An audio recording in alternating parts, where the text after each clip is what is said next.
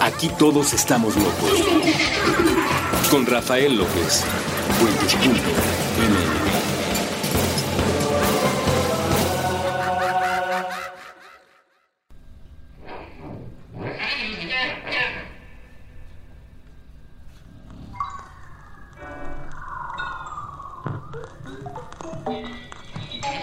Y bienvenidos una vez más a este programa que se llama Supracortical. Eh, yo soy Rafa López y estoy muy, muy, muy contento porque hoy voy a, voy a poder concretar al fin una de las entrevistas que he estado pidiendo desde hace mucho tiempo y ha sido de las más difíciles de conseguir. Está conmigo en esta cabina apéndice de puentes para grabar un episodio de Supracortical, la doctora Nadia Becerril. Bienvenida, ¿cómo estás?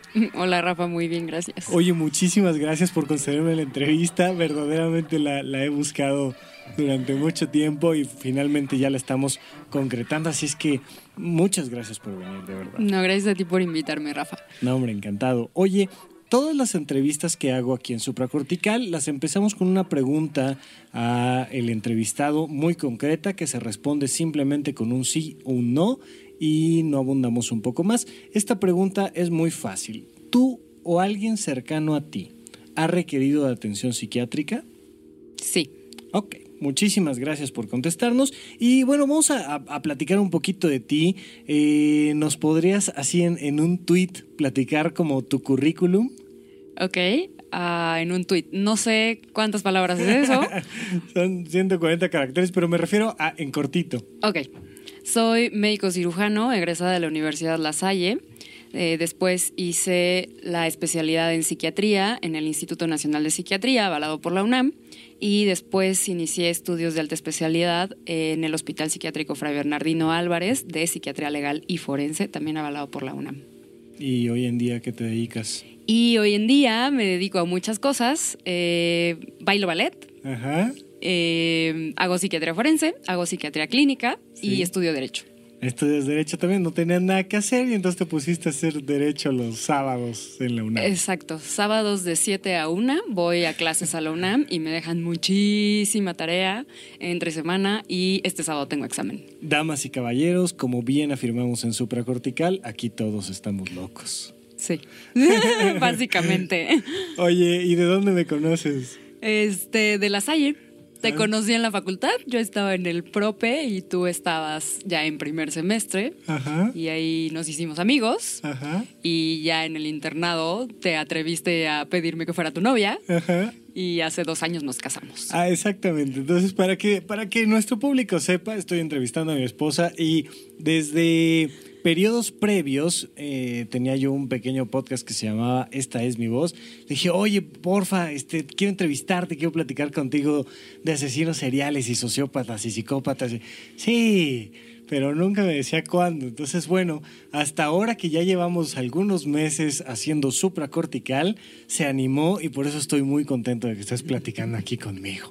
Entonces, oye, eh, entonces, eres médico y también vas a ser abogado y también hiciste psiquiatría legal, ahí como que se funde un, un poquito este asunto. Eh, me gustaría a mí que me platiques cómo fuiste identificando tu vocación o tus vocaciones o cuántas vocaciones tienes y, cómo fue este desarrollo de la búsqueda personal de a qué me voy a dedicar. Uy. eh... Pues ha sido un camino largo, la verdad. Eh, yo inicié estudiando medicina y tenía ahí la disyuntiva de si estudiar medicina o derecho uh -huh. en la prepa. Uh -huh. ¿no? Finalmente me ganó el amor por la medicina y estudié medicina. Fui muy feliz, soy muy feliz de ser médico, de verdad creo que es una de mis vocaciones. Okay. Creo que las personas no solo tienen una vocación, sino muchas. Eh, y pues yo las he ido descubriendo, ha sido un camino largo, ha sido un camino de contradicciones, porque muchas veces yo pensaba, pues solo soy médico, solo debo tener la vocación de ser médico, pero me llamaban también otras cosas y entonces yo sentía que traicionaba mi vocación. Claro. ¿no? Eh, finalmente, pues descubrí que también mi vocación y mi, mi pasión es la psiquiatría forense. Eh, que eso no quita a la psiquiatría clínica, se complementan las dos, pero mi pasión, así mi verdadera pasión es la psiquiatría forense. Y por otro lado, tengo también este deseo, este gusto y, y, esta pasión también por estudiar derecho. Me encanta estudiar las leyes, los procedimientos, estar en los juzgados, estar en las audiencias, eh, conocer cómo se hacen, cómo se deben de hacer las cosas y cómo no se hace lo que se debe de hacer. Eh, sí se relaciona mucho con la psiquiatría forense. Eh, yo eventualmente, cuando termine eh, derecho, quiero hacer derecho sanitario, que se relaciona mucho con la medicina, ¿no? Y mi otra gran pasión, y, verdaderamente es una cosa avasallante, es bailar ballet. Y esto lo descubrí a los 28 años. Ok. A ver, pero vamos con calma, tenemos una hora para platicar. Entonces, quiero regresarme a este punto de la prepa eh, yo afirmo que pedirle a un chamaco que tiene 16, 17 años, barros en la cara y todo el impacto hormonal que antes no tenía, que tome la decisión de qué va a estudiar, es una locura. Pero bueno, ya sabemos que así es este mundo y de esto se trata. Pero vamos a, regresarnos a cuando nadie estaba en la prepa y entonces, eh, ¿tú te acuerdas cuando empezaste a pensar a qué me voy a dedicar en la vida o cómo fue? Digo, hay mucha gente que le preguntan desde chiquitos, este, uno como que va diciendo, ay, sí, voy a ser tal porque mi abuelito me dice, o ¿cómo fue? ¿Cómo fue este acercamiento a comprender de niña que de adulto te tenías que dedicar a algo? Pues la verdad no recuerdo muy bien, pero en mi casa siempre fue, eh, pues había que estudiar una carrera, ¿no? Entonces siempre te preguntaban, ¿y tú qué quieres ser de grande? Y entonces yo decía, yo quiero ser abogada. O, sea, ¿qué quieres ser de grande implicaba qué licenciatura vas a estudiar? Sí, sí, era, era una, una pregunta. Eh, no, no, no necesitaban decirme qué carrera vas a estudiar, sino qué quieres ser de grande. O sea, era, pues, qué qué vas a estudiar, ¿no? Ok, o sea, de, opción no había este carpintero. Eh, no, no, por ejemplo, a mí me gustaba mucho el teatro y la actuación y entonces en casa no era una opción, ¿no? O sea, era como de, eso no es una carrera. ¿Qué vas a estudiar? ¿No? Este, y yo era muy peleonera, ¿no? Entonces yo siempre andaba contestándole a la gente y a mi papá, mi papá que es así un hombre enorme y con un carácter súper fuerte y yo me le ponía al brinco. Entonces mi abuelita decía, esta niña va a ser abogada. Y entonces yo dije, pues voy a ser abogada, ¿no? Así. Como que sonaba lógico, ¿Sí? dijiste, bueno, ellos han de saber que un abogado llega, grita y se pelea y entonces yo soy buena para eso, pues a lo mejor sí. Exacto, entonces yo dije, pues voy a ser abogada. Este, la verdad es que no sabía nada del derecho, ni mucho menos, pero pues yo decía, voy a ser abogada, voy a ser abogada, y en la prepa yo seguía con eso, ¿no?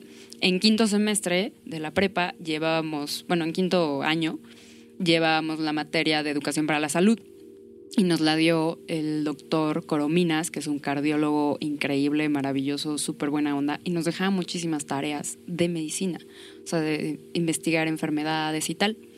Y yo tengo un tío que es cardiólogo, el doctor David Flores, y entonces él me prestaba sus libros y me encantó leerlos. O sea, la vez que abrí un libro de medicina, no lo podía soltar. O sea, y, y con imágenes horribles, así como de pánico, y yo estaba fascinada, pero verdaderamente fascinada. Y entonces me entró la, la, la pregunta de, ¿quiero ser abogada o quiero ser médico? ¿No? O sea, porque yo tenía la idea de ser abogada toda mi vida y de pronto encuentro algo que me fascina. Ajá. Y entonces ya no supe qué hacer. Oye, ¿fue un trabajo en especial el que te...? Sí, me dejó un trabajo sobre la viruela. Sobre la viruela. Y mi tío, el cardiólogo, me dio así todos sus libros de infectología y así. Y entonces, o sea, hizo un trabajo así padrísimo, digo, de prepa, pero saqué muchísimas bibliografías, me leí los libros, me encantó el tema. Este, no, o sea, Oye, qué, curioso que, la enfermedad que te llevó a la medicina es la única que ya no existe. Sí. Digo, pa- para nuestros escuchas, la, la viruela es la única enfermedad que propiamente ha podido ser erradicada, aunque afortunadamente todavía existe ese virus en algunos laboratorios, sobre todo de características militares. Entonces, pues algún día podremos tenerla de regreso. Será, será algo muy interesante si sucede. Pero entonces, la viruela, eh, así como le trajo muchas cosas buenas y malas a México, eh, a ti te llevó a la medicina. A mí me llevó a la medicina, o sea, ahí fue cuando dije, no, ya no sé qué hacer. Eh, empecé a hablar con médicos, eh, clientes de mi mamá, que es contadora, Ajá. y entonces ellos como que me decían, no, pues es así, es asado, eh, tal, me llevaban a, a sus trabajos como para ver cómo era, y yo estaba fascinada viendo pacientes, o sea, yo tenía 17 años y yo estaba fascinada viendo pacientes, o sea, acompañando a, a estos médicos a su ronda, y, yo estaba fascinada. Oye, ¿y te conflictuaba? eh, ah, te, te- te sentías igual así como que traicionabas el hecho de que tantos años habías dicho que ibas a estudiar derecho y ahora algo te apasionaba y entonces este venía este impulso por la medicina? ¿Sentías ahí el conflicto? O sea, el, el conflicto era es que yo había dicho que una cosa y ahora la otra o no? No, no, realmente era más bien como un asunto de, ¿y ahora qué quiero? O sea, porque mucho tiempo estuve segura de ser abogado Ajá. y ahora no sabía qué quería, Ok. ¿no? Pero no, nunca, nunca me sentí así. Pero sí sentías como este, este placer y este llamado y este gusto de estar entre las batas blancas y este, los pacientes y esas cosas. en los hospitales. no me asustaba, a mí me encantaba, yo quería estar ahí y, y sí, o sea, lo hice. Y entonces decidiste medicina, hiciste todo lo necesario y entraste a la Universidad La Salle a estudiar medicina. Entré a la Universidad La Salle a hacer el propedéutico y yo dije, de aquí no me sacan ni con espátula. Ok. Y, y pues ya, o sea, entré a la carrera. Y evidentemente desde la primera vez dijiste, voy a ser psiquiatra, me encanta esto del cerebro y la mente. No. No. Yo no creía en la psiquiatría. ¿No? no. Cuéntame. Eh, no, pues durante toda la carrera yo quería ser este, cardiólogo, este, endocrinólogo. Eh, lo más fuerte que tuve de, de que quería hacer eh, otra especialidad era cirugía. Yo quería estudiar la, la- la especialidad en cirugía y después hacer cirugía plástica reconstructiva. En el internado roté en el Hospital Pediátrico de Tacubaya y ahí ven quemados. Es un lugar especializado para atender a niños quemados y es una cosa impresionante. Y la primera vez que ayudé a un cirujano plástico a hacer un trasplante de piel, un injerto de piel de una niña chiquita como de 3, 4 años y tenía quemada la cara y la mano, me dejó él reconstruir la cara, él reconstruyó la mano y después me habló, yo ya no estaba en el hospital y me habló para que fuera a ver a la niña cuando ya le iba a quitar los puntos y la niña estaba hermosa. Qué padre. Y entonces dije, yo quiero hacer esto, o sea, niños quemados que finalmente les pueden arruinar la vida, Sí. de todas maneras queda el trauma y lo que quieras, pero, pero yo quiero ayudarles a que no se vean en el espejo y recuerden ese día. Entonces yo quería ser cirujano. Ay, eh, digo, ustedes no lo están viendo, pero yo vi por ahí correr una lagrimita del recuerdo de, de algo que fue muy padre en tu vida. Sí, muy, Muy, porque esa niña estaba hermosa y pudo haber quedado muy mal, muy, muy desfigurada. Entonces la verdad es que el trabajo que hacen los cirujanos plásticos reconstructivos es, es una maravilla. Y además es, es muy curioso este contraste que pasa mucho en nuestro país. El Hospital Pediátrico de Tacubaya pues, está a la salida del metro Tacubaya. Este, es un lugar, con todo respeto, y lo digo desde una perspectiva técnica, es un lugar feo, es un lugar pequeño, mala ventilación, y se atiende muchísimo a una población de muy bajos recursos. Y dentro hay una serie de médicos, unos mejores que otros, como en todos lados en esta vida, pero hay gente súper comprometida, grandes profesionales y gente que hace una, una gran diferencia, no por el dinero, sino por el gusto de estar y apoyar y, y darle una mejor calidad de vida a los niños que lo requieren, ¿no? Sí, la verdad es que sí. Sobre todo en el área de quemados es un área especializada. O sea, en Especializada, yo- creo que no- especializados. O sea, no hay más. No hay, no hay mejor lugar en México para atender a un niño quemado que, Pues, que ahí. pues para un niño quemado, no sé, también Digo. el, el Shriners los atiende. Ah, sí, bueno, también también debe ser un gran lugar. Sí. Y Micho y Mau, no sé si atienden per se o solamente dan donaciones. Sí. Eh, Que digo, tienen la, la gran ventaja, por ejemplo, el Hospital Shriners de México, que tienen el apoyo económico de, de eh, los. eh, de Estados Unidos, de la Ajá. gente de los fundadores, válgame. Y entonces, por supuesto que en una situación como un niño quemado, se requiere más allá del talento de un médico, equipo, material de curación, Sí, gasas claro. que son especializadas muy caras, pero bueno, me refiero, se hace, se hace atención al niño quemado a un nivel de, de altísimo nivel. Sí, sí, sí, sí. O sea, la verdad es que es un muy buen hospital y, y en ese aspecto, pues es. Pues no sé si el mejor, no conozco otros. La verdad es que tendría yo una visión muy sesgada, pero es muy bueno. Oye, y entonces ahí tuviste como un primer acercamiento real, porque digo, antes del internado es difícil como meter las manos en una cirugía y demás realmente, aunque Sí. tiene oportunidades, pero ahí dijiste, wow, esto me apasiona. Sí.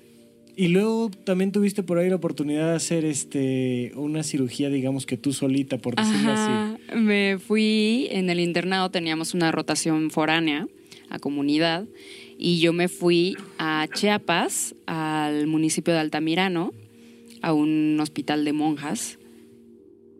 Se llama San Carlos, creo. La verdad es que en este momento ya no me acuerdo del nombre. Nada más estuviste ahí dos Pero horas, bueno. ¿verdad? Pues no tienes por qué acordarte. Entonces, tiempo estuviste en estuve hospital? dos meses. Ajá. Lo siento. Este, pero bueno, estuve ahí y eh, yo era la primera ayudante del único cirujano que había ahí. Ujú. Y pues su ayudante era el, el interno que iba a rotar ahí, ¿no? Entonces yo era el primer ayudante y pues tenía cirugías 3 de la mañana y pues ahí tenías que ir. Son casos muy diferentes a los de la ciudad, ¿no? O sea, atiendes casos por parásitos que se complican y terminan en quirófano y cosas así que pues aquí no ves, ¿no? Ujú. Sí, o sea, casos muy extremos. Sí, sí. ¿Y el que te este, tocó qué era? El que me tocó, yo le pedí al doctor que si me dejaba hacer una cirugía. Él me había contado que a él en su internado lo habían dejado hacer una apendicectomía. Él solo, de, de piel a piel, así le decimos, ¿no? De que abres a que cierras. Este, y entonces yo le dije, oiga, pues déjeme hacer algo. Y me dijo, sí, claro. ¿Qué te parece una colecistectomía? De esas hay muchas. Una, ¿Una qué? una colecistectomía, que es, eh, que es eh, rese- eh, hacer la resección de la vesícula biliar, ¿no? O sea, Sacar la vesícula. Sacar la vesícula. Esa Exacto. es era lo que yo quería que llegáramos. Ajá. Este, y entonces me dijo, sí, estudiate la técnica, tal, si te la aprendes, todo bien, eh, en una que me ayudes te la voy preguntando tal para ver que si te la sabes y en la siguiente tú la haces. Ok, perfecto. Entonces me la aprendí tal y llegó mi gran día. Ajá. Este, y sí, me dejó de piel a piel, pero se complicó en el quirófano porque eh, la persona tenía una, coles, una colecistitis, tenía una obstrucción de la vesícula biliar Ajá. por ascaris lumbricoides. O sea, por Esto lombrices. Es un parásito, es una- un- exacto, lombrices, literal. Sí. Entonces, yo abrí, quité la vesícula, pero ya después de eso había que explorar más el, el tracto de la vesícula biliar. Y entonces eso ya lo hizo él. Ok. O sea, no, no se complicó per se, pero había que hacer más exploración y no la podía hacer yo porque yo no tenía el entrenamiento. Entonces yo quité la vesícula y ya él siguió con la exploración de las vías biliares, tuvo que poner una sonda en T y tal. Y ya que hizo eso, yo terminé este, de cerrar todo y tal, ¿no? O sea, la verdad es que le quedó súper bonita la, la, la cicatriz, yo le quité los puntos y padrísimo. Pero sí, o sea, hice como, como la mitad del trabajo porque la otra mitad pues sí ya requería evidentemente de la preparación de un cirujano. Claro, muy bien. Y entonces, eh, hablando de vesículas y lombrices, eh, le mandamos un saludo a todos aquellos que estén comiendo o haciendo algo por el estilo, ¿verdad? Eh, tenemos entonces a una doctora que primero quería ser abogado y después le encantó la viruela y de la viruela la cirugía. ¿Y cómo llegaste al tema de la salud mental? En el servicio social, eh, ¿En dónde lo hiciste? en San Cristóbal de las Casas, yo atendía, bueno, pues tenía mi consultorio, ¿no? Ahí en el centro de salud. Y Oye, en, que ahí yo te vi dar consulta en, ¿qué era? ¿Sotzil? en Celtal. En, Cen- en Celtal. Celtal. Ok, digo, no, creo que te acuerdes ya de no, las ya no me palabritas. acuerdo de nada, me pero- acuerdo nada más de Hanosh. Hanosh, que que eso es- es, eso es todo. Eso es todo. Eso es, to- eso es todo. Eso, Eso es todo, amigos. Exactamente, Hanosh. Hanosh. Ok. Entonces, eh, sí, yo tenía que dar eh, consulta en Celtal Ajá. porque la gente no toda habla español. Ok. Entonces le pedí al pasante de enfermería que estaba ahí conmigo, yo era pasante de medicina y él era pasante de enfermería. Él era de ahí de Chiapas, es de ahí de Chiapas y le pedí que me enseñara pues lo básico para poder dar consulta. Sí. Sin necesitarlo a él, porque él era mi traductor, pero entonces dejaba de hacer mucho trabajo. Sí. Entonces me enseñó pues las palabras así más básicas para preguntar, ¿no? Si tienes tos, si tienes gripa, si tienes fiebre, si tienes dolor, si te duele el abdomen, el pecho, la cabeza, la garganta, tal. Este, y a recetar también lo hacía en Celtal.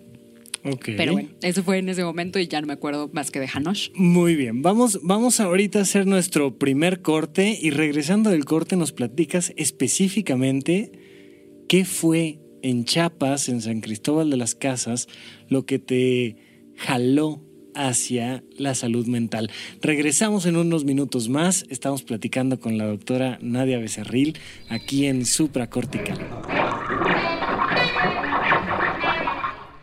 El Museo del Objeto del Objeto presenta la exposición Erotismos, la vida íntima de los objetos. ¿Qué pueden decir las cosas sobre nosotros? Erotismos, sobre nuestros deseos, sobre las historias que nos aceleran la sangre. Erotismos, un recorrido por objetos que llegaron hasta nuestra realidad, directo de la fantasía de alguien más. Colima 145, Colonia Roma Norte, Ciudad de México. Acompaña tu visita escuchando las intervenciones de Puentes en Spotify. Busca la playlist de Erotismos Modo. En configuración, activa la reproducción con crossfade de 12 segundos y reproduce la playlist en el orden original. Erotismos, la vida íntima de los objetos. Martes a domingo de 10 a.m. a 6 p.m. Del 20 de abril al 28 de agosto 2016. Spotify y Puentes invitan.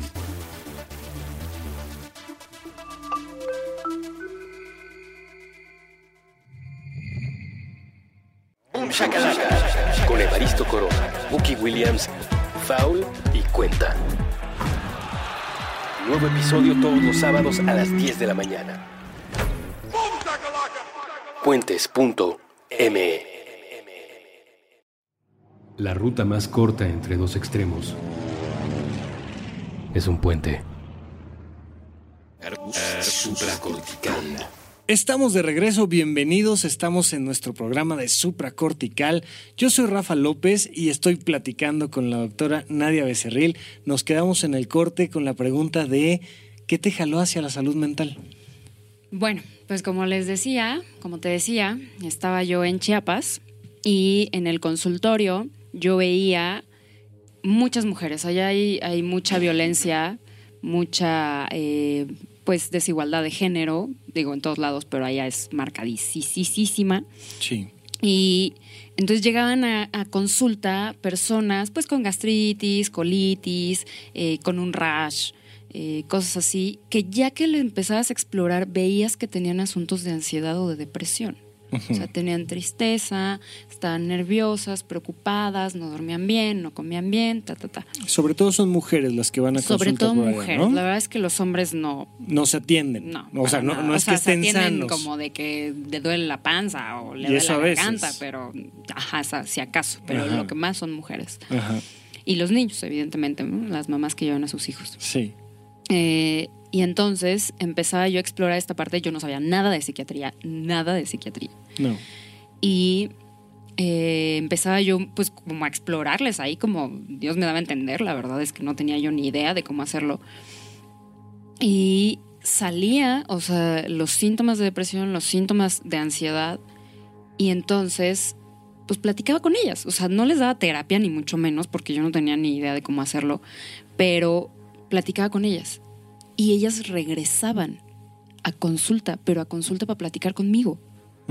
O sea, no regresaban por una consulta médica, médica general, de Sí, medicina sí, general. Sí, sí, de estómago, de gripa. No, de- nada. O sea, estaban perfectas y me decían, es que me ayudó mucho platicar con usted y quiero volver a platicar con usted. Y yo, bueno. Ok, pues pásele. sí, pues pásele, este es mi, mi consultorio, platicamos y la verdad es que les iba bien y pues les dejaba tareas como de, oiga, pues este, haga ejercicio, baje de peso, como medidas eh, higiénico-dietéticas y como de salud Consejos. general, ajá, consejos de, pues váyase a clases de baile o este, sálgase a caminar, eh, bájele a las grasas, tal, eh, haga, trate de buscar algo que le guste hacer, ¿no? Como para que no esté ahí todo el día metida en la casa, siempre y cuando pues el marido la dejara, porque ella sí está como, como muy rudo el asunto. Este. Sí, o sea, sí tienen que pedir permiso. Sí, ¿no? sí, sí, No, sí, no- sí, no pueden agarrar y decidir ir a, las- a la tienda solas porque no, por pues, supuesto que no. Entonces Ajá. también, pues yo tenía que seguir como esas indicaciones de, de esta inequidad de género que hay mucho allá, porque si no, pues el marido se, se pone loco y pues tampoco era cosa de ponerlas en riesgo, ¿no? Sí, claro. Entonces, y, y bien, o sea, sobre todo hubo dos, dos señoras que iban conmigo mucho, o sea, que iban al menos una vez cada 15 días o una vez al mes, ellas solitas, o sea, yo no les daba cita, ellas llegaban a, a platicar conmigo, me decía, es que me hace muy bien platicar contigo. Entonces, pues platicaba con ellas. Y entonces empecé a ver que, pues, me empezó a interesar mucho esto. Eh, las mandaba yo al psiquiatra, o sea, cuando las veía muy mal, las mandaba al psiquiatra que estaba en el Hospital General de San Cristóbal y las medicaban, les daban antidepresivo, generalmente floxetina, sertralina, y yo las empezaba a ver que les iba súper bien. O sea, que con la plática que teníamos ella y yo, porque nuevamente no, no le llamaba yo terapia, porque pues, no, no era yo lo que hacía, o sea, las escuchaba y medio les daba ahí como medidas. Este, y el medicamento eran otras personas, o sea, les iba súper bien, les cambiaba la cara, les cambiaba la vida, ¿no? O sea, tenían el mismo marido y la misma vida y lo que quieras, Sí. pero ellas vivían mejor, Sí, vivían en se la, la pasaban mejor. en la misma inequidad, sí, sí, tenían lo, los lo mismos mismo, o hijos. sea, eso no- el contexto no cambió nada, pero ellas cambiaron.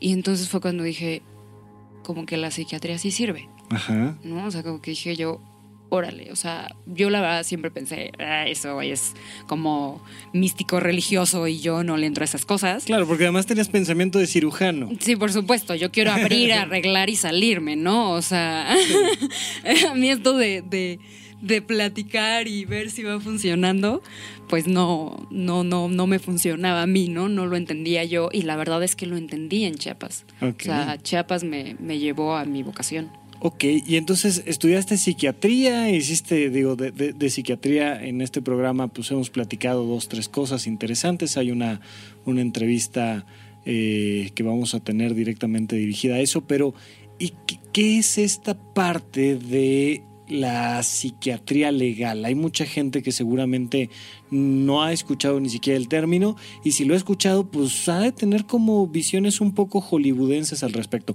Platícanos un poquito de ¿Cómo te diste cuenta, ya siendo psiquiatra, que te gustaba la psiquiatría legal y qué demonios es eso? Ok. eh, um, estando en psiquiatría, en el segundo año de psiquiatría, llevas la materia de psiquiatría legal, que la imparte el doctor López Munguía, Fernando. López Munguía, que es un maestrazo de la psiquiatría legal y forense. Es, es mi maestro, le decimos los alumnos que somos sus hijos, que son, somos sus hijos paridos por él de psiquiatra forense, de psiquiatría forense, y le decimos el sensei, el maestro, eh, o sea, él es, ¿no? Todo. Ajá, ajá. Eh, y él nos daba clases a todos los, los residentes de segundo año en, en, la- en psiquiatría, nos daba clases. Y la verdad es que las clases eran súper interesantes, súper amables, los temas increíbles. eh, y entonces yo me empecé a apasionar. Y entonces desde ese momento yo le dije al doctor López Munguía, yo quiero hacer psiquiatría forense. O sea, yo ya sabía que había un curso de alta especialidad en el Fray Bernardino, ¿Dónde más se puede estudiar psiquiatría forense? en España. Ok, o sea, en México, En México el no único lugar donde puedes estudiar psiquiatría forense es en el Hospital Fray Bernardino Álvarez. Correcto. O sea, hay diplomados y tal, pero la alta especialidad para médicos psiquiatras únicamente está en el Hospital Psiquiátrico Fray Bernardino Álvarez. Ok, ¿y qué es esto de la psiquiatría forense y la psiquiatría legal? ¿Dónde se distingue? ¿Qué es? ¿Qué, qué es eso? Son, son dos cosas diferentes. La psiquiatría legal es la regulación que hace el derecho de la medicina. O sea, cómo tienes que recetar una, o sea, cómo tienes que hacer una receta, cómo tienes que hacer una receta de medicamentos controlados, qué tipos de medicamentos controlados hay, quién puede recetar esos medicamentos controlados, porque no todos los medicamentos los pueden recetar todos los médicos. O sea, digamos, es la estructura legal que rige el actor médico. Exacto. Ok. Exacto. O sea, cómo te tienes que, que comportar y cómo tienes que hacer las cosas bien hechas. ¿no? Siendo O sea, médico. El, el actuar correcto. Eso es, Siendo eso es médico. medicina legal. Esa es la psiquiatría legal. Ajá, Ajá. Y la psiquiatría forense es al revés, es la acción de la psiquiatría en el derecho. Esto es, por ejemplo, eh, en el derecho civil existen los juicios de interdicción, que es declarar a una persona que tiene una enfermedad mental, Ujú. eh, que ya lo incapacita para hacer sus cosas. Eh, declararlo interdicto es declararlo incapaz. ¿no? Para tomar decisiones sobre todo jurídicas. Esto es, por ejemplo, un viejito, una viejita que ya tiene demencia, que ya tiene algo tipo Alzheimer, este, y ya no está bien, pues llegan a ser abusados, llegan a ser víctimas de eh, abuso de otras personas, de confianza, entre comillas, y pues llega a ver que les quitan sus propiedades, les quitan su dinero, pues porque ya no pueden tomar decisiones, entonces le dicen firma aquí, pues ellos firman, ¿no? Entonces, precisamente ese juicio de interdicción es para eh, declararlos incapaces que no puedan tomar ese tipo de decisiones para que no les quiten sus cosas. ¿no? Eh, y entonces se les asigna un tutor o alguien que va a estarlos cuidando. Y el psiquiatra, como psiquiatra, o sea, puede ir un psiquiatra general, pero pues es mejor que sea un psiquiatra forense, va a evaluar a esta persona y a determinar si tiene capacidad mental o no tiene la capacidad mental. Ok, entonces, a ver, tenemos la medicina legal, que es el derecho sobre el médico que le dice cómo hacer bien las cosas. Sí. Y tenemos la psiquiatría forense, que es un psiquiatra que va y le ayuda al derecho a determinar si una persona tiene o no capacidades para... Correcto. ta, ta, ta. Dentro de la psiquiatría forense, entonces tienes una rama que sería como la civil, por decirlo de alguna manera. No, o sea, es más bien como el, la intervención del psiquiatra en el derecho civil es esa, ¿no? Por ejemplo, en el derecho familiar nos piden mucho la evaluación de, eh, no sé, una pareja que se está separando, pero hay hijos, bueno, que se está divorciando, pero hay hijos y entonces piden que los evaluemos para ver quién puede tener la patria potestad. En- también en el derecho penal, por ejemplo, si una persona cometió un delito, entonces pueden los abogados ofrecer una prueba pericial, así se llama, cuando llaman a un perito, que un perito es un experto en la materia, entonces un psiquiatra es un experto en la materia de psiquiatría, ¿no? Entonces piden esta pericial para determinar si la persona que presuntamente cometió un delito estaba en sus cinco sentidos, por decirlo así fácil, en sus cinco sentidos o no cuando cometió eh, el presun- cuando presuntamente cometió el delito, ¿no? Ujú, ok, ok. Ah, y esta, esta creo que es una de las partes más, más interesantes. Te platico. Eh, yo soy un gran fan de, de Batman y los villanos de Batman.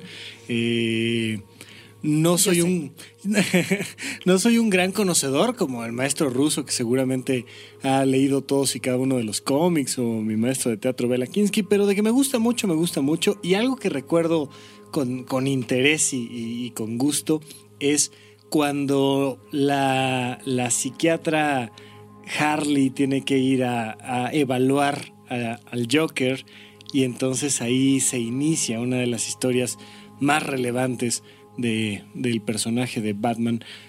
Tú haces algo así, o sea, tú, tú, tú vas a, a un psiquiátrico, una cárcel o una cosa así y entonces te enfrentas a mentes criminales maestras. ¿Cómo es este asunto? Platícanos un poquito más. Pues sí, sí, sí voy a los reclusorios, voy a los juzgados. eh, O sea, ¿sí te metes a la cárcel? sí, ¿Por qué no me habías dicho? claro que sí te dije. Ah, sí, sí, ¿verdad? Sí, me Sí. dijiste. Fui al reclusorio norte, por ejemplo. Ajá. eh, y ahí era porque yo no conocía el reclusorio, no me había tocado un caso en mi año de alta especialidad, un caso que me tuviera que ir al reclusorio, ¿no? Entonces, en el año de alta especialidad tuve un gran maestro, así lo, lo quiero muchísimo, el doctor Daniel Benítez. Eh, que él ya es una persona mayor y está trabajando en el reclusorio norte. Que además es un tipazo, es un tipazo, es, es, todo un personaje, sabe de todo, de filosofía, de historia, de medicina, de fue policía, eh, fue eh, director de la penitenciaría de Santa Marta, no, o sea, es, es, todo un personaje. Sí, pero además, digo, e, este contraste entre gente como ustedes que se dedican a áreas de la sociedad muy duras, muy ásperas, uh -huh. y al mismo tiempo tienen un carácter amable, buena onda. Y yo, yo sé que eh, por, por esa amabilidad que él tiene, nos recuerda mucho a, a Benito B. Bodoque y B, y por eso sí. le decimos que es Benítez B. Bodoque y B. Sí, y yo le digo que es mi abuelito y él dice que soy su nieta. Sí, sí es, es, una, una ternura. Maravilla. Entonces, él te mandó a este caso. Él me mandó, él me llevó. Él hace guardias los sábados de 24 horas y verdaderamente lo hace por amor al arte y por amor a la, a la sociedad y a la gente que está en un reclusorio porque pues ya a su edad ya se pudo haber jubilado perfectamente y no lo ha hecho porque no ha querido.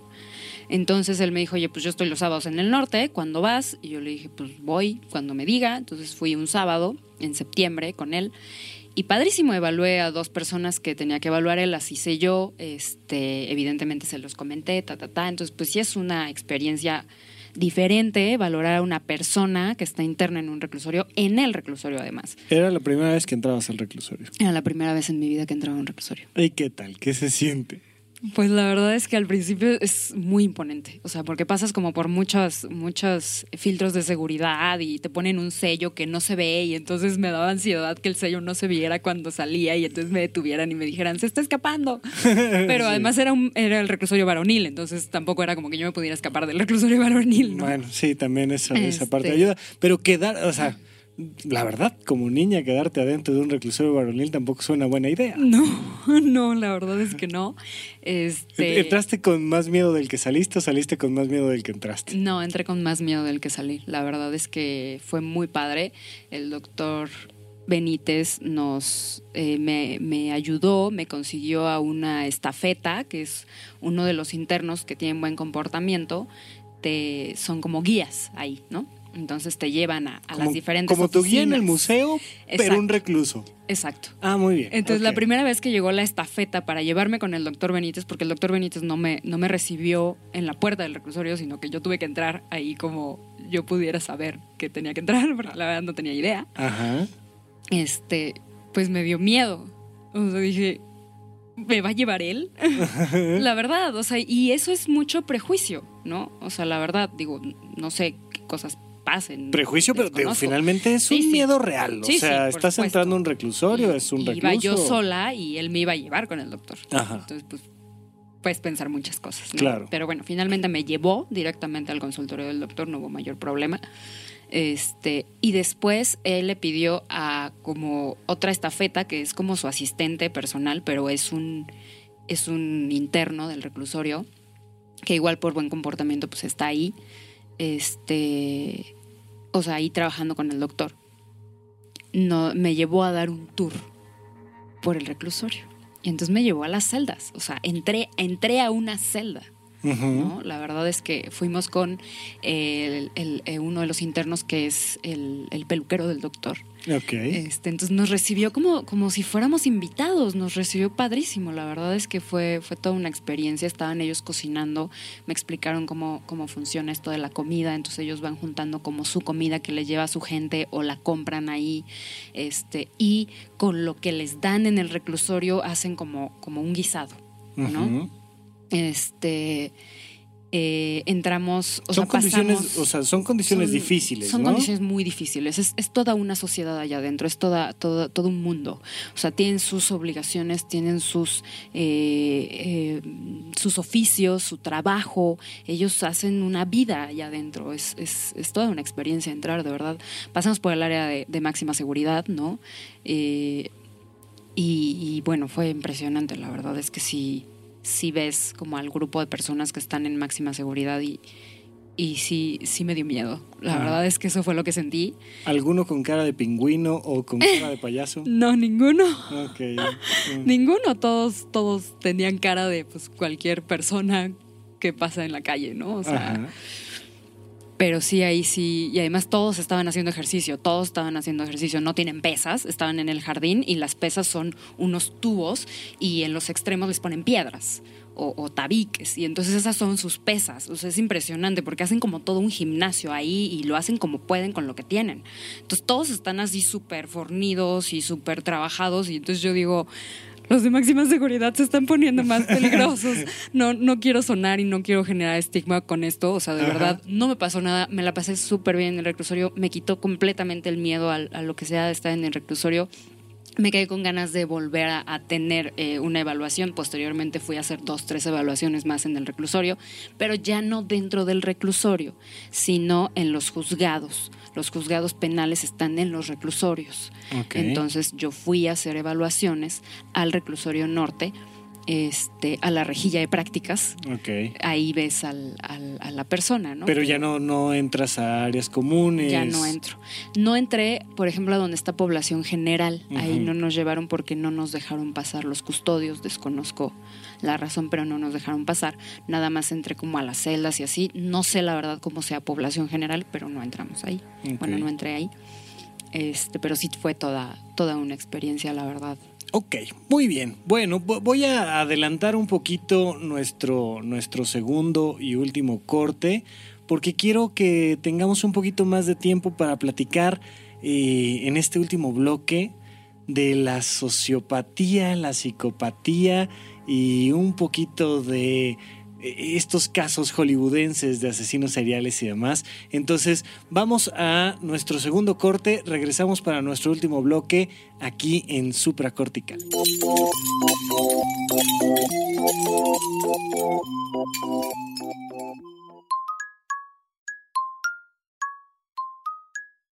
Nos imaginamos que el espacio-tiempo inmaterial donde se encuentran las piezas auditivas de puentes es un pizarrón con mensajes a la vista de todos y aquí tendríamos una idea diseñada para colgar de él. Una sola frase, escrita con crayones, sobre una hoja arrancada del cuaderno. Está pegada a la superficie con tachuelas de colores. El texto se encuentra cargado hacia el lado izquierdo. En el resto del papel queda espacio suficiente para dibujar animales, flores, planetas, libros, proyectores de cine, personajes de videojuegos, hojas de cannabis, lagos o instrumentos musicales. La hoja dice... Oigan, ¿y si hacemos de este mundo un lugar más buena onda? Nos alejamos un poco del pizarrón para asegurarnos de que el mensaje quedara centrado en relación con los bordes y bien sujeto con las tachuelas. Al principio pensamos que era suficiente. Una idea clara con un llamado a la acción, donde al mismo tiempo se incluye un esbozo de la personalidad del emisor. Pero un segundo después, nos llegaron a la cabeza las dudas, las implicaciones, algunos considerarían el mensaje demasiado cursi. Con el teclado vuelto ráfaga, un usuario comentaría que el enunciado en particular y la pieza en lo general no funciona como arte. Otros nos dirían que en el contexto de injusticia, desigualdad, discriminación y muerte que vivimos, un pensamiento así, transmitido por un medio discreto, termina diluido y sin servir para mucho. Desde la desconfianza, algunos más pensarían, en estos tiempos nadie dice algo así sin buscar un beneficio económico. O tal vez, estos quieren invitarme a una secta. Los de las sectas siempre usan ese tipo de mensajes. Un montón de gente, por ridículo que parezca, no querría que el mundo fuera un lugar más buena onda para todos porque se terminarían sus privilegios. Nos quedamos mirando al pizarrón. Tomamos un poco de distancia para mirar los obstáculos. Y justamente todas esas dificultades hacían que valiera la pena preguntarlo en voz alta tantas veces como fuera necesario desde esta minúscula partícula de la gran conversación humana. Así que dejamos esa hoja sobre el pizarrón con sus tachuelas de colores y sus trazos hechos con crayola. Cualquiera que pase por aquí puede leerlo. Oigan, ¿y si hacemos de este mundo un lugar más buena onda? Puentes, una partícula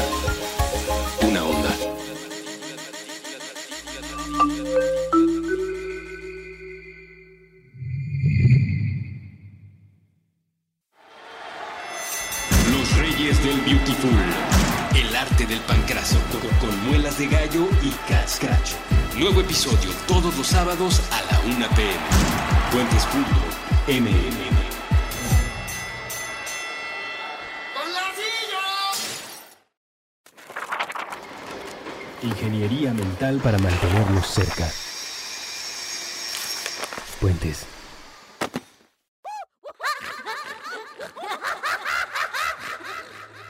Estamos de regreso para nuestro último bloque aquí en Supracortical, platicando con Nadia Becerril. Recuerden que se pueden poner en contacto conmigo a través de arroba Rafa Rufus, la primera R con mayúscula y luego doble R en medio y nos pueden dejar sus comentarios en las bitácoras, sean positivos, negativos, todos serán muy bien recibidos. Les agradecemos hasta ahora que han tenido mucha participación eh, del público con nosotros, el público de Supracortical. Lo agradecemos mucho. Y Nadia, a ti, ¿dónde te pueden localizar? ¿Cuál es tu Twitter? Mi Twitter es arroba triguechocolato.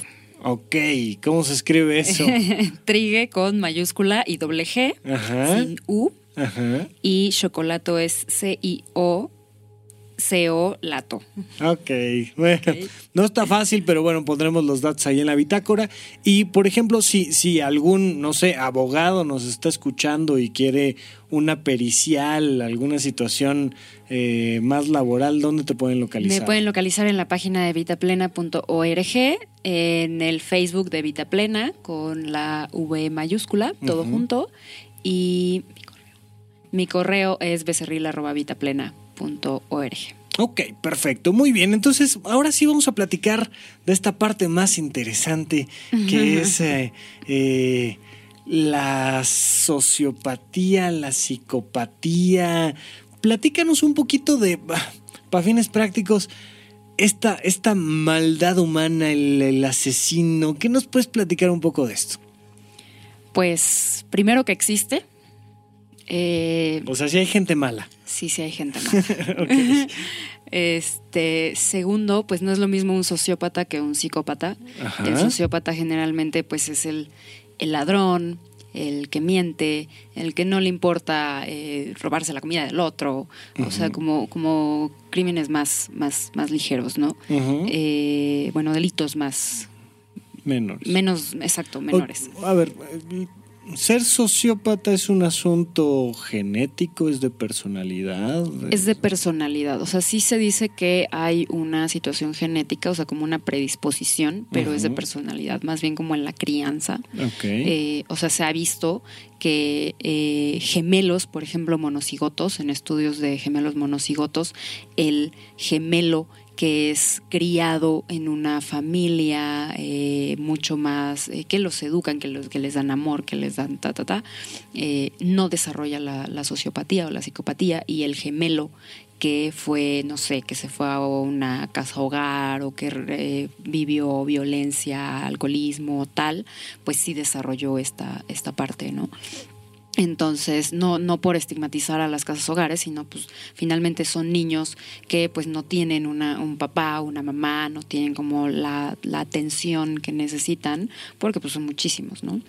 Eh, ahora, el sociópata generalmente pues es el que se te mete en el, en el tráfico, el que anda peleándose por la calle, eh, el que pues se roba un poco, o sea, como, como gente así, ¿no? Eh, el Son- alcohólico, el violento. Sí, o sea, evidentemente no estamos dando clase de qué es la sociopatía, estamos Claro. platicando aquí para el público, porque digo, a lo mejor decimos cosas que no son del todo precisas, pero tampoco es la intención, nada más crearle Claro. al público esta imagen de que, bueno, un sociópata de alguna manera son estas personas que les, le- les gusta, por decirlo de alguna manera, transgredir las normas y las Exacto. leyes sociales Exacto. más comunes. Exacto. Y el psicópata es el eh, ladrón de cuello blanco. Es al que no agarran, es, es muy inteligente. Ajá. O sea, si comete delitos, los delitos generalmente son más graves y no lo cachan. O sea, es más difícil encontrarlo. El 60% de la población presidiaria son sociópatas. O sea, los psicópatas no, no los encarcelan. O-. O, es muy difícil, o sea, sí los hay, pero es muy difícil, ¿no? Eh, son, son personas más inteligentes, son personas que piensan en frío. El sociópata puede ser impulsivo. Ok. Ajá, entonces, pues lo cachan en la movida. O sea, el Y sociópata. psicópata no. Claro, el psicópata de alguna manera, o sea, el psicópata es más inteligente, hace crímenes más graves y por lo regular con esta inteligencia, o sea, es, es más parecido a lo que ubicamos como, como, como un supervillano, válgame, Exacto, exacto. ¿no? Sería el Joker, sería el acertijo, serían todos esos que pues no los agarran, ¿no? O sea, solo, solo Batman los puede agarrar. Sí, bueno, ¿No? que también tiene ahí sus, sus detalles algún día. Yo creo que, te- fíjate que lo, lo voy a poner aquí en los micrófonos a ver si lo logramos, pero un día deberíamos de platicar ruso, que te digo que sabe muchísimo sobre Batman, tú y yo, sobre Batman y a lo mejor otro episodio para, para sus villanos, pero... Pero es esto, ¿no? Es, es decir, estos supervillanos, pero en la vida real y en, el, en la comunidad de nuestra sociedad son los que son los psicópatas. Correcto. Ok, eso está interesante. Eh, y mira, ahorita que estabas platicando, me acordé yo de un personaje que me parecería interesante discutir contigo. En esta serie de televisión llamada Dexter, vemos a un hombre que de alguna manera es bueno, pero asesina, asesina gente mala. ¿Qué, qué me podrías decir de él desde una perspectiva como psiquiátrica? Él, bueno, es como, finalmente es ficción. Sí, digo, quiero, ah, quiero aclarar esto, pero es- sería un psicópata. sería un psicópata. Bien educado, ¿no? Sí. O sea, su papá lo vio que, que nació y además, eh, pues, al ver todo lo que le pasó a su mamá y estar como... Es que no quiero Ah. hacer un spoiler si alguien no ha visto Dexter. No, Este- pero, pero no, yo, yo creo que sí es pertinente. Entonces vamos a hacer aquí una alerta de estropeo. No vamos a decir nada. Eh, eh, válgame. Vamos a tratar de, de hacer la menor cantidad de estropeos posibles, pero vamos a meternos en contexto. Entonces, el que no quiera escuchar algún estropeo y quiera ver la serie y luego regresar al podcast, sabe que el internet tiene esta magia, lo pueden hacer.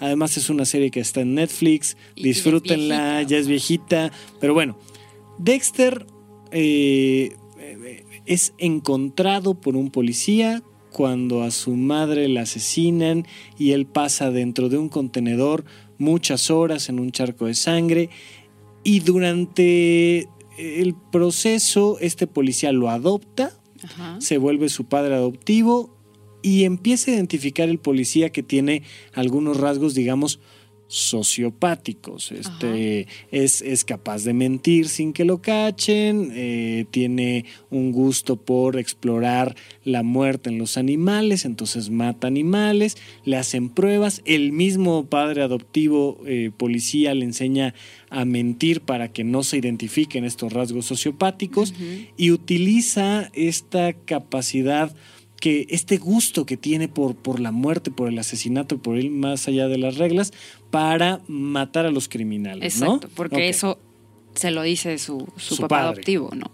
Entonces, pero aquí viene también, es muy importante como este asunto genético que yo te había comentado, ¿no? La mamá me parece que era como prostituta o drogadicta o algo así, o las dos, no sé, y el papá era finalmente el que mató a la mamá y, y lo dejó ahí y tal. Entonces viene como toda esta carga y esta predisposición, ¿no? Sí. Y la experiencia tan temprana en la vida de ver cómo matan a su mamá y lo dejan en ese, en ese, en esa como bodega o no sé cómo se llaman estas cosas, este tanto tiempo a los dos años y es adoptado afortunadamente por una buena persona que lo identifica y lo educa. O sea, le dice, bueno, sí mata, pero mata gente mala, ¿no? Ajá. Entonces es como su regla, o sea, tiene como su valor.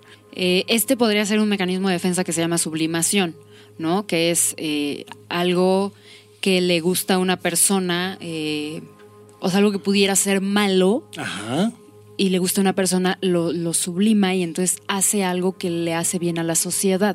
¿no? Ok. O sea, por ejemplo, una persona que le gusta matar animales, en vez de matarlos, los diseca. Y finalmente está haciendo algo que le gusta, que es, no sé, abrirlos, manipularlos. Y sí, es- y trabaja de esto. Exacto, el, el taxonomista creo es. Ajá. eh, entonces, igual, pues, no sé. Digo, por ejemplo, se me ocurre, hay médicos que se dedican a hacer autopsias y todos hemos visto en las series de televisión y demás este gusto de que llegan y ponen su musiquita y está el cuerpo en la mesa Ajá.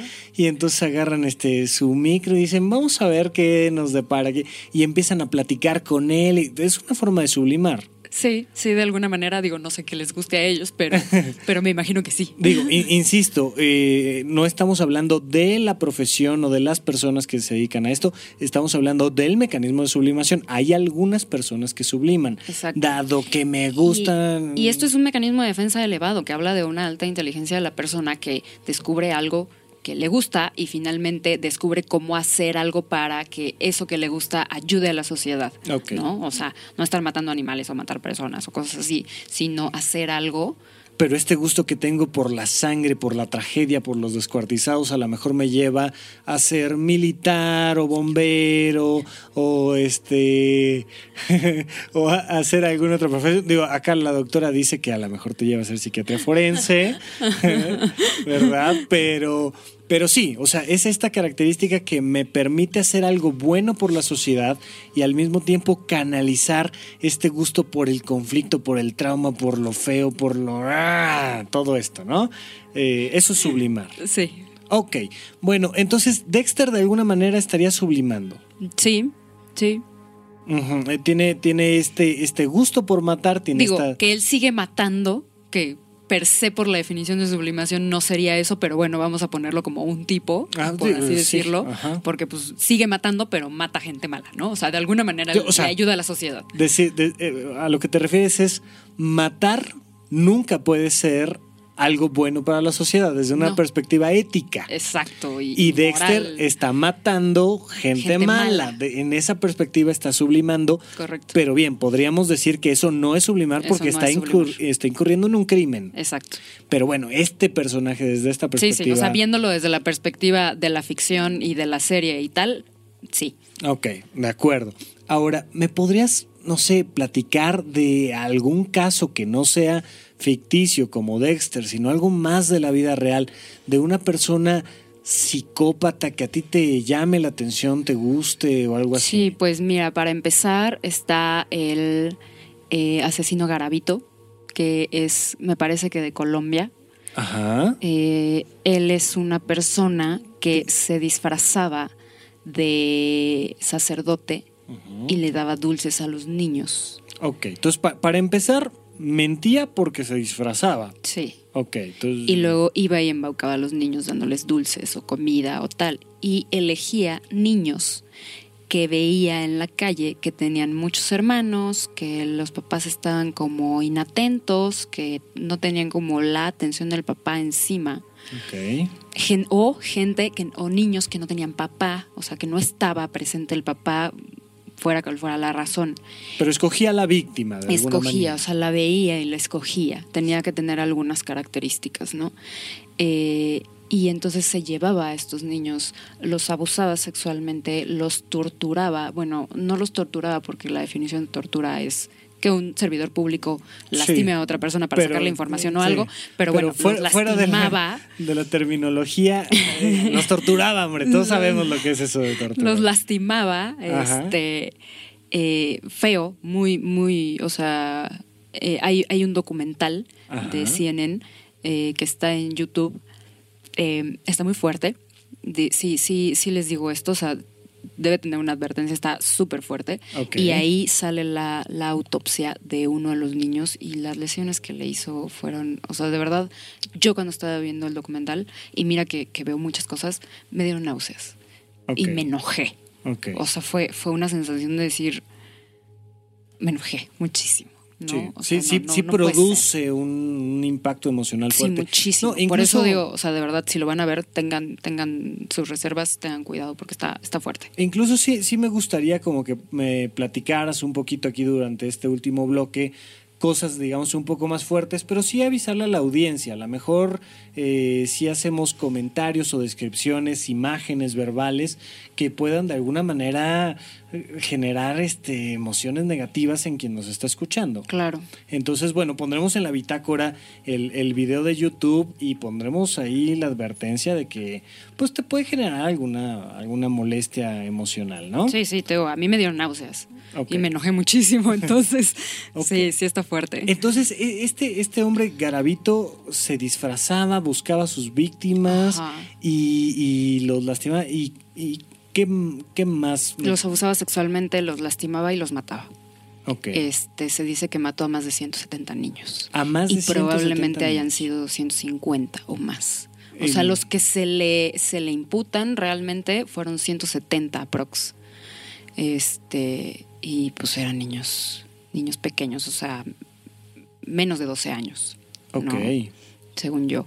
Eh, y escogía a las víctimas. O sea, esta es, esta es una característica del asesino serial, ¿no? O sea, todas las víctimas. Es, es una persona que mata a más de tres personas y estas personas tienen una característica en común, Ok. ¿no? Entonces él escogía niños menores de 12 años que no tenían la atención de sus padres, no tenían toda la atención de sus padres, o sea que de alguna manera era más sencillo llevárselos que a un niño que tiene la mamá pegada. Ok. Entonces, un, un- un asesino serial para, para considerarse como tal tiene que matar al menos a tres. Sí. O, ok. Y- Tres o más. Tres o más y tener características semejantes, que Sí, sean o sea, todas que mujeres. una, con una sean- característica que sea similar, ya es un asesino serial. Ok, ok. Y esto fue en Colombia. Esto fue, me parece que en Colombia, la verdad es que dudo un poquito, pero estoy prácticamente segura que No te preocupes, acuérdate que cualquier dato que no demos aquí específico lo aclararemos después en la bitácora, no hay ningún problema. Pero sí me gustaría pues que nos platiques un poco así, como de, de este tipo de casos que tú recuerdes. Finalmente este hombre pues lo, lo, lo agarraron y está en la cárcel y ya en la cárcel él se, eh, se hizo cristiano, me parece, o católico, o una cosa de estas. Ajá. Este, y entonces dice que ya Dios lo curó de, de este mal que le afectaba y que tal, ¿no? Pero a la vez, este, estaba, o sea, se ve en el, en el, en el documental de CNN que manipula a las autoridades para encontrar más niños. O sea, les dice que era un niño en específico y no era ese niño, y entonces encuentran otros niños, y entonces, o sea, se ve cómo manipula a, a todo el sistema de justicia, y según él ya cambió. Ok. Entonces, finalmente está nuevamente mintiendo y además tú lo ves, o sea, bueno, yo lo vi y, y- y me gustaría verlo contigo, Rafa, porque eh, yo le veía las expresiones faciales y yo no le creía nada, Ajá. pero tú eres el experto en expresiones faciales. Eh, esto, Este- esto no se lo habíamos platicado al público, pero pues sí tengo por ahí algunos diplomadillos de lectura de expresiones faciales y detección Entonces de yo, mentiras. yo soy más, mucho más amateur que tú. Este, entonces yo lo veía y yo decía, no es cierto. Y no era un asunto emocional, o sea, de verdad no era un asunto de que me generara malestar este hombre o contratransferencia, que Ajá. es como... "Eh", Sí, o sea, ¿no? como que, que- que es algo que pasa mucho. O sea, una vez te engañó, eh, no sé, tu papá, tu novio, tu lo que sea, y como que ya no le crees, y ya no le crees porque pues, una vez te engañó, perdiste la confianza. Pero aquí no es un asunto de que digas, claro, pues seguro nos está mintiendo, sino que lo, lo ves. O sea, hay, hay datos físicos. Sí, sí, yo le veía la atención. cara y yo decía, está mintiendo, ¿no? Este, y ya, pues en el documental se ve que, que sí, que estaba manipulando a, a- a las autoridades, ¿no? Para salir y pues en, en Colombia eh, no le pueden dar más de cierto número de años de prisión a una persona, sean los delitos que haya cometido. Entonces él mató a 170 niños, son los que se le han comprobado, 170 niños. Y me parece que le dieron como 20 años de prisión. Porque así es el, sistema penal, jurídica. así es allá, ¿no? Entonces le quedan como 10 años al hombre. Qué miedo. Sí, sí, mucho. O sea, dicen, dicen, dice mi maestro, el doctor Fernando López Munguía, y yo le creo, que no lo van a dejar salir. O sea, que algo va a pasar, ¿no? Ajá, ajá. Este, porque pues, pues sí, o sea, la- las autoridades no pueden dejar salir a un tipo así, No es lógico. ¿no? Este, pero bueno, pues quién sabe qué vaya a pasar. ¿Algún caso parecido aquí en México que ubiques? Eh, mm, Así de primera Sí, bueno, eh, yo no, no, no tengo mucha información, pero sería como el padre Mas- eh, Maciel, Ajá. Marcial Maciel, Sí. este que finalmente pues, tuvo, o sea, fue un caso de pederastía y pues también no sé a cuántos niños eh, agredió.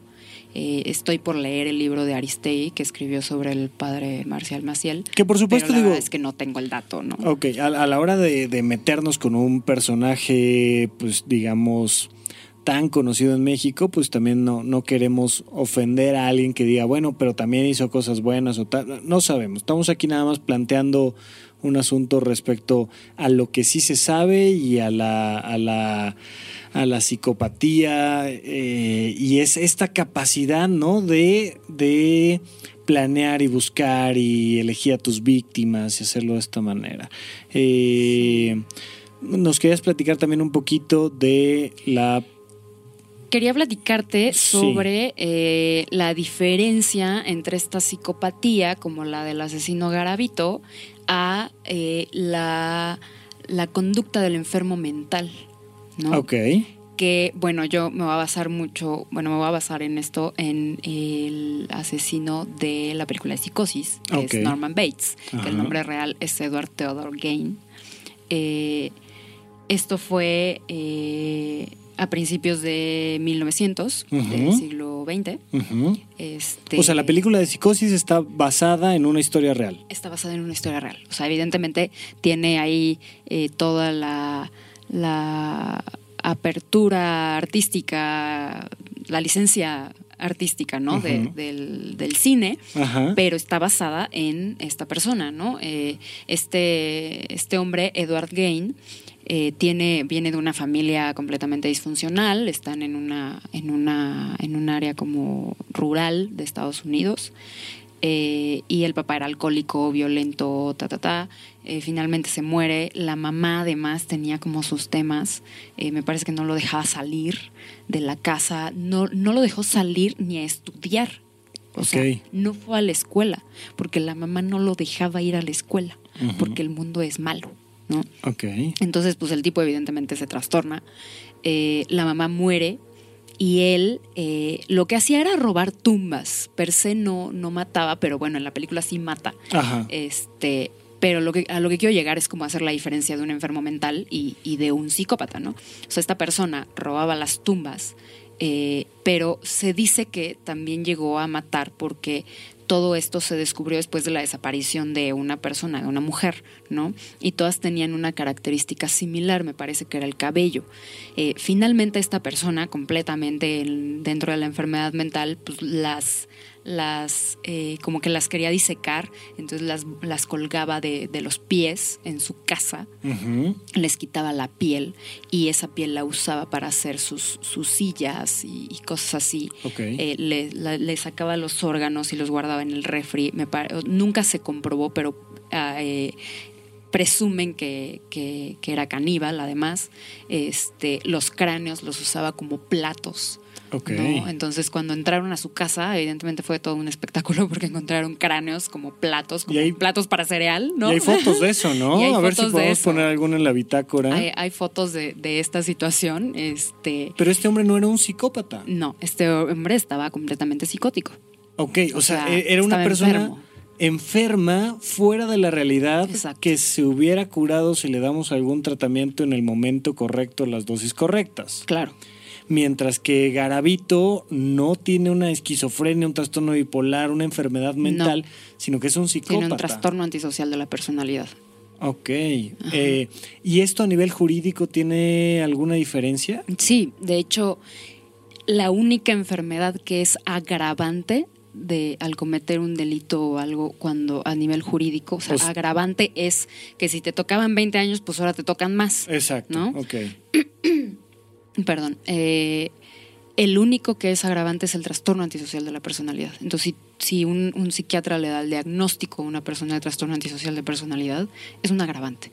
O sea, es, es una situación de tener cuidado porque si, lo, si damos ese diagnóstico a la ligera, pues estamos... eh, a- pues dificultándole mucho las cosas a otra persona, ¿no? Claro. Pero si se da el diagnóstico eh, correcto, eh, tal, es un agravante. Y encontraste una persona que tiene, no sé, esquizofrenia, depresión, Incluso, alcoholismo. eh, exacto, alcoholismo o eh, trastorno límite de la personalidad, Ajá. trastorno paranoide de la personalidad. y comete un delito. y comete un delito, no necesariamente es un agravante. Puede ser un atenuante, pero no, no necesariamente. Es decir, puede ser que te traten igual que a cualquier otro o que incluso, vamos a decir, disminuya tu pena porque Exacto. tienes una enfermedad mental. Oye, pues la verdad es que me, me encanta lo que me platicas y, y yo creo que al público le interesará mucho que platiquemos en otra ocasión específicamente de estos casos de asesinos seriales, de agravantes, Claro de sí. atenuantes. Así es que, pues te entrevistaremos. Espero que no pase tanto tiempo como la primera vez, pero nos da muchísimo gusto haberte tenido aquí. Muchas gracias por acompañarnos. Vamos a dejar abierta esta invitación y Gracias, pues Rafa. fue un placer tenerte aquí. Gracias a ti, Rafa, por invitarme. Muchísimas gracias a todos los que nos escucharon. Estaremos platicando más con ustedes en otra ocasión aquí en Supracortical. Muchas gracias. Hasta la próxima.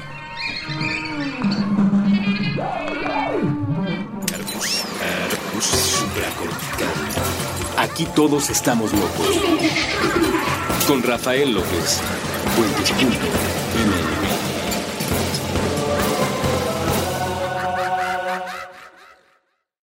¿Quieres regalar más que flores este Día de las Madres? The Home Depot te da una idea. Pasa más tiempo con mamá plantando flores coloridas, con macetas y tierra de primera calidad para realzar su jardín. Así sentirá que es su día todos los días. Llévate tierra para macetas Bigoro por solo $8.97 y crece plantas fuertes y saludables dentro y fuera de casa. Recoge en tienda y sigue cultivando más momentos con mamá en The Home Depot. Haces más, logras más. Más detalles en homedepot.com diagonal delivery.